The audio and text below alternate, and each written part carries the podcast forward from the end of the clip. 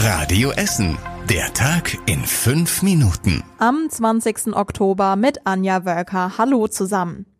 Tausende Menschen, die pendeln jeden Tag zu uns in die Stadt und genauso aus Essen raus. Jetzt gibt es aktuelle Zahlen, die zeigen, die Zahl der Berufspendler bei uns in Essen steigt weiter deutlich an. 156.000 Menschen kommen täglich zum Arbeiten zu uns in die Stadt, 106.000 fahren zum Arbeiten aus Essen raus. Mein Kollege Stefan Weisemann hat die Zahlen für Radio Essen ausgewertet. Bottropper Straße voll, Wuppertaler Straße voll, A40 voll. So geht es fast jeden Morgen und das ist kein Wunder. Mehr als 150.000 Menschen kommen jeden Tag zum Arbeiten zu uns nach Essen.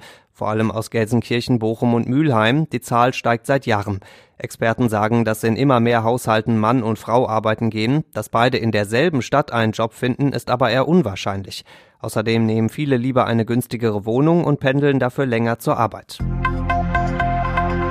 Wo wir aufpassen müssen, ist einfach in Umkleidekabinen, ist äh, nach dem Spiel, wenn man zusammensteht, so diese, diese typische dritte Halbzeit.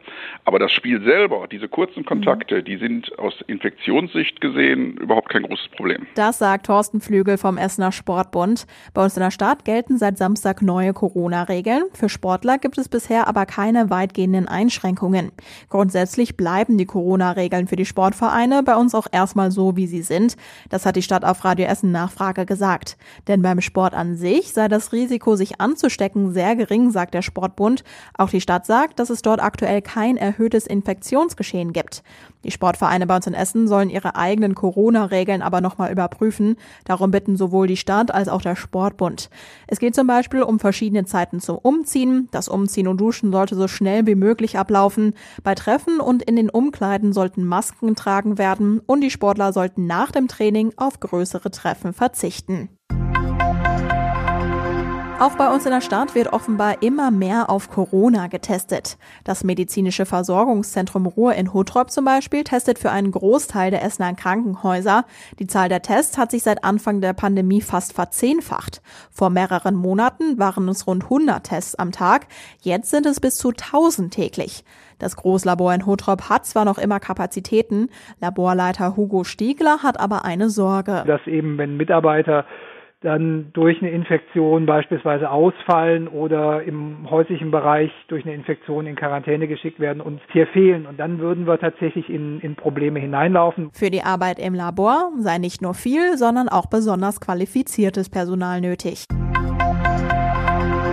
Noch zwei Kilometer bis nach Kettwig. Sie hängen schon seit vielen Jahren in der Stadt.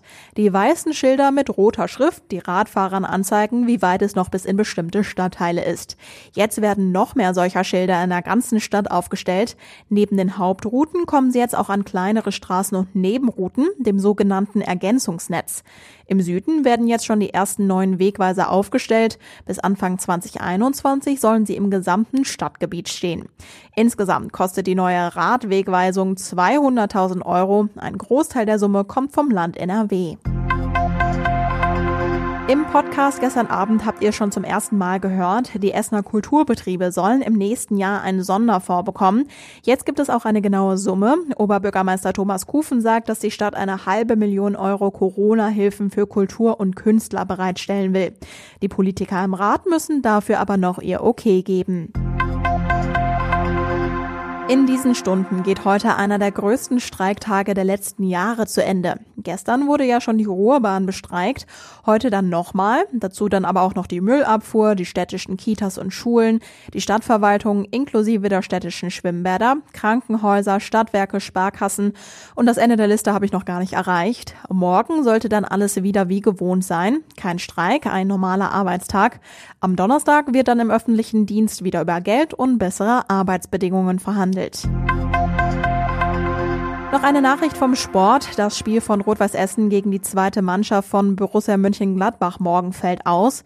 Borussias U23-Trainer Heiko Vogel ist positiv auf das Coronavirus getestet worden. Er muss mit weiteren Personen jetzt in 14-tägige Quarantäne. Und was war überregional wichtig? Nach monatelangem Streit hat Bundesinnenminister Seehofer seinen Widerstand gegen eine Rassismusstudie bei der Polizei aufgegeben.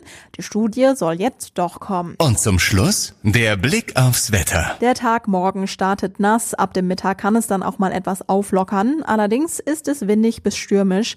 Es wird wieder etwas wärmer bei Temperaturen bis zu 20 Grad. Die nächsten aktuellen Nachrichten bei uns aus Essen gibt's morgen früh ab 6 Uhr bei Radio Essen im Programm. Kommt gut durch die Nacht bis morgen. Das war der Tag in fünf Minuten. Diesen und alle weiteren Radio Essen Podcasts findet ihr auf radioessen.de und überall da, wo es Podcasts gibt.